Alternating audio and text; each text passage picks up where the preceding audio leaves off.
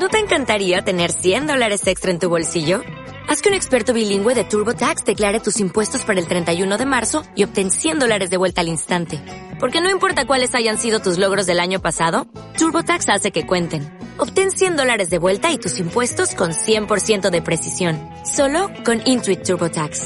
Debes declarar para el 31 de marzo. Crédito solo aplicable al costo de la presentación federal con TurboTax Full Service. Oferta sujeta a cambios o cancelación en cualquier momento.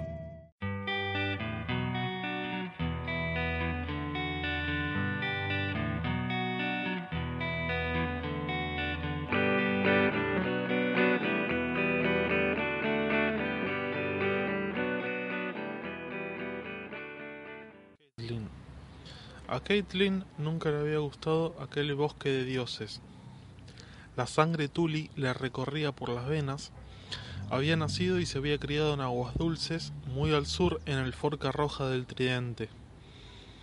Allí en el bosque de dioses era un jardín alegre y despejado en el que las altas secuoyas proyectaban sombras sobre las aguas de arroyuelos cristalinos los pájaros cantaban desde sus nidos escondidos y el aroma de las flores impregnaba el aire. Los dioses de Invernalia tenían un bosque muy diferente. Era un lugar oscuro y primitivo, tres acres de árboles viejos que nadie había tocado en miles de años, mientras el castillo se alzaba a su alrededor. Olía a tierra húmeda y a putrefacción. Allí no crecían las secuoyas, era un bosque de recios árboles centinela parapretados tras agujas color verde grisáceo, robles imponentes y tamarindos tan viejos como el propio reino. Allí los gruesos troncos negros estaban muy juntos, y en las ramas retorcidas tejían una techumbre tupida, mientras las raíces deformes se entrelazaban bajo la tierra. El silencio y las sombras imperaban, y los dioses de aquel bosque no tenían nombres pero sabía que allí era donde estaría su esposo aquella noche. Siempre que le quitaba la vida a un hombre, buscaba la tranquilidad del bosque de dioses. Caitlin había sido ungida con los siete óleos y había recibido su nombre en el arco gris de luz que llenaba el sept de aguas dulces. Profesaba la fe, igual que su padre, que su abuelo y que el padre de su abuelo antes de ellos. Sus dioses tenían nombres y unos rostros que le eran familiares como los de sus progenitores. El culto consistía en un septón con un incensario, el olor del incienso, un cristal de siete facetas lleno de luz y voces que entonaban cánticos. Los Tuli tenían un bosque de dioses, como todas las grandes casas, pero no era más que un lugar por donde pasear, leer o tomar el sol. El culto quedaba reservado para el sept. Ned había hecho construir para ella un pequeño sept donde pudiera cantar a las siete caras de Dios, pero la sangre de los primeros hombres corría aún por las venas de los Stark. Sus dioses eran antiguos, eran los dioses sin rostro y sin nombre de la espesura, los mismos a los que habían adorado los niños del bosque. En medio del bosquecillo un arciano viejísimo se alzaba junto a un estanque pequeño de aguas negras y frías. Ned lo llamaba el árbol corazón. La madera del arciano era blanca como el hueso, con hojas de un rojo oscuro que pendían como un millar de manos ensangrentadas. En el tronco había una cara tallada con rasgos alargados y melancólicos, y los ojos enrojecidos de savia seca, extrañamente atentos. Aquellos ojos eran viejos, muy viejos, más viejos que la mismísima Invernalia. Habían visto el día en que Brandon el constructor puso la primera piedra si se podía dar crédito a las historias. Habían presenciado cómo los muros de granito se alzaban en torno a ellos. Se decía que los niños del bosque habían tallado las caras en los árboles durante el amanecer, siglos antes de que los primeros hombres llegaran procedentes de la otra orilla del mar angosto. Hacía mil años que habían talado o quemado los últimos arcianos del sur, a excepción de los de la isla de los rostros, donde los hombres verdes montaban guardias silenciosos. Allí, tan al norte, todo era diferente. Había un bosque de dioses en cada castillo y un árbol corazón en cada bosque de dioses, y una cara tallada en cada árbol corazón. Caitlin encontró a su esposo sentado en una roca cubierta de musgo bajo las ramas del arciano. Tenía el espadón hielo sobre las rodillas y estaba limpiando la hoja en aquellas aguas negras como la noche. El mantillo milenario que cubría como una gruesa alfombra el suelo de bosque de dioses devoraba el sonido de sus pasos, pero los ojos rojos del arciano parecían seguirla mientras se acercaba. Ned lo llamó con suavidad. Caitlin, dijo su esposo alzando la vista hacia ella. Su voz era distante, formal. ¿Dónde están los niños? Siempre preguntaba lo mismo. En la cocina, discutiendo cómo van a llamar a los cachorros. Se quitó la capa, la tendió sobre el mantillo del bosque y se sentó con la espada apoyada sobre el arciano. Aria adora la suya, y Sancio también, está encantada, pero Rico no lo termina de ver claro. ¿Tiene miedo? preguntó Ned. Un poco, admitió. Solo tiene tres años. Debe aprender a enfrentarse a sus miedos. Ned frunció el ceño. No va a tener tres años toda la vida, y se acerca el invierno. Es verdad, asintió Caitlin. Aquellas palabras le provocaron un escalofrío, como siempre. Eran el lema de los Stark.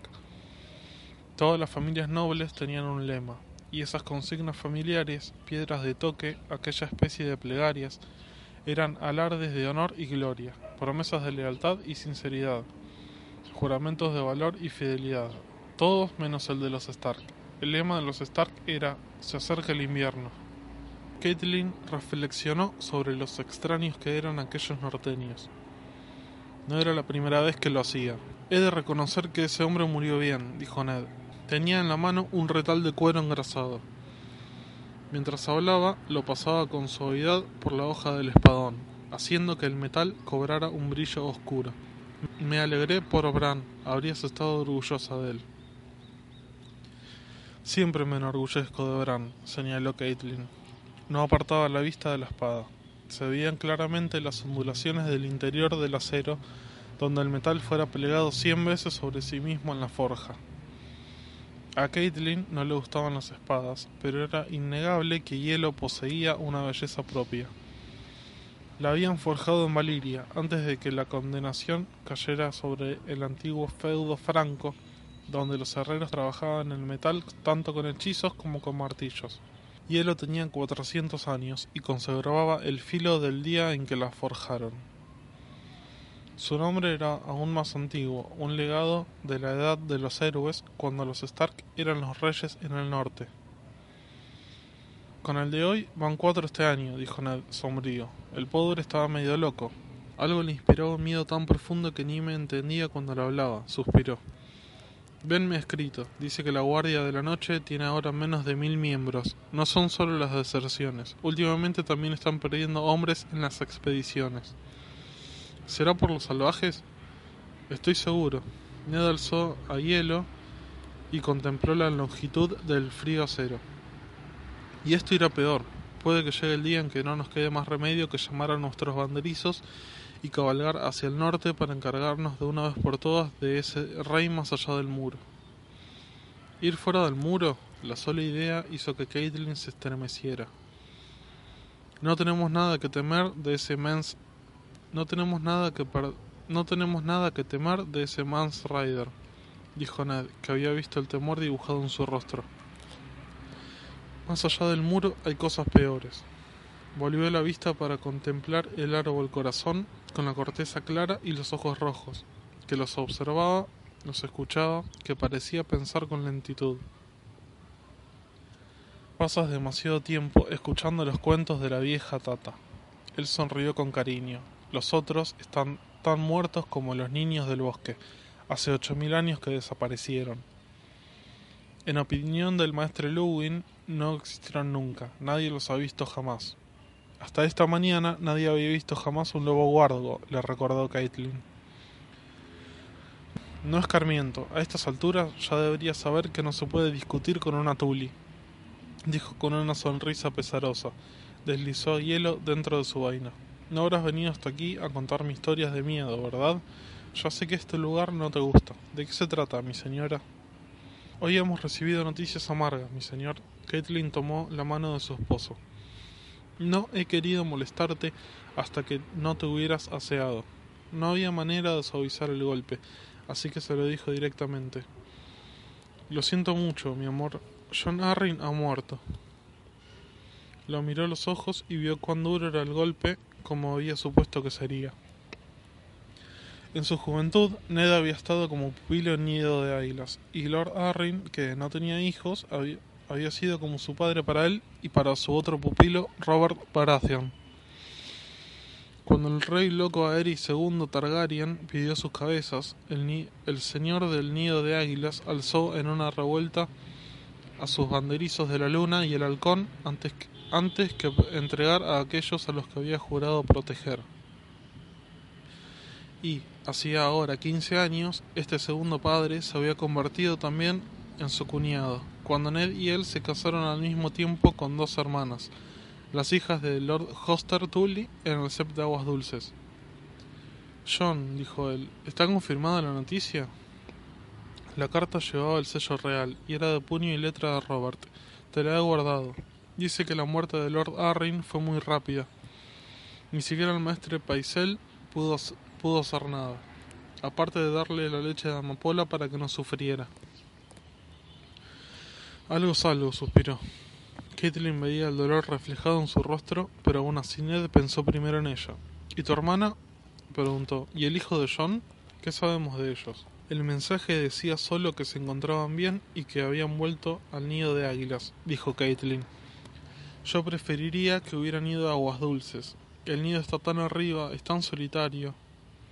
Además, fue siempre el hogar de John, no el de mi hermana. El recuerdo de su esposo estará en cada piedra, la conozco bien, Necesita el consuelo y el apoyo de su familia y amigos. Tu tío está en el valle, ¿no? Tengo entendido que John lo nombró caballero de la puerta. Brinden hará todo lo que pueda por ella y por el niño, asintió, Caitlin. Eso me tranquiliza un poco, pero... Ve con ella, le pidió Ned. Llévate a los niños, animado en los salones con ruido, con gritos, con risas. Su hijo necesita la compañía de otros niños y no, podemos, dejar sola a Lisa en estos momentos. Ojalá pudiera seguir tu consejo, dijo Caitlin. La carta traía otras noticias. El rey está de camino hacia Invernalia, viene a buscarte. Ned tardó un momento en entender qué le decía, pero cuando lo comprendió, desapareció la nube que le oscurecía los ojos. ¿Robert vienes aquí? Caitlin asintió, y el rostro de su esposo se iluminó con una sonrisa. A ella le habría gustado compartir su alegría, pero había escuchado las habladurías en los patios, una loba guargo muerta en la nieve con una asta rota en la garganta. El miedo le atenazaba el estómago como una serpiente que se le enroscara en las entrañas, pero se obligó a sonreír para aquel hombre al que amaba, aquel hombre que no creía en los presagios. Ya me imaginaba que te alegrarías, dijo. Tenemos que avisar a tu hermano, que está en el muro. Desde luego, asintió Ned. Ben no se lo perdería por nada en el mundo. Le dirá al maestre Lewin que envíe su pájaro más veloz. Ned se levantó y le ayudó a ponerse en pie. Ese hijo de ¿cuántos años han pasado? ¿Y no se le ocurre avisarnos con más antelación? ¿Decía el mensaje cuántas personas venían en el grupo? Calculo que, como mínimo, 100 caballeros con todos sus criados y por lo menos 50 jinetes libres. También vienen Cersei y los niños. Robert querrá que vayan cómodos, no forzará mucho la marcha, dijo él. Mejor así tendremos más tiempo para los preparativos. Con el grupo viajan también los hermanos de la reina. Ned hizo una mueca. No sentían el menor afecto hacia la familia de la reina y era recíproco. Caitlin lo sabía muy bien. Los Lannister de Roca Casterly se habían unido muy tarde a la causa de Robert, cuando la victoria ya estaba asegurada, y eso no se lo había perdonado jamás. En fin, si por el placer de tener aquí a Robert tengo que pagar soportando una plaga de Lannisters, ¿qué le vamos a hacer? Por lo visto, Robert se trae a la mitad de su corte.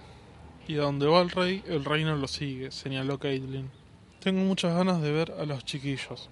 El pequeño todavía mamaba del pecho de la Lannister la última vez que nos encontramos.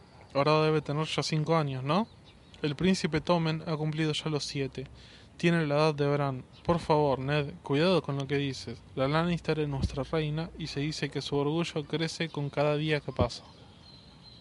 Tenemos que organizar un banquete con trovadores, dijo Ned apretándole la mano.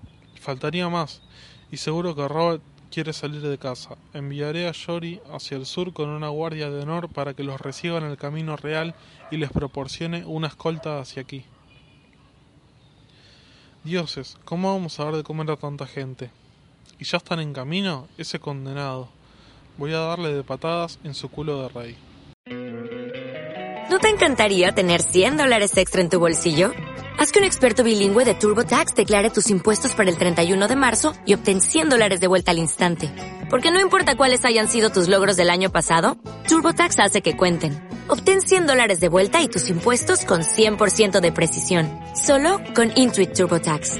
Debes declarar para el 31 de marzo. Crédito solo aplicable al costo de la presentación federal con TurboTax Full Service. Oferta sujeta a cambios o cancelación en cualquier momento.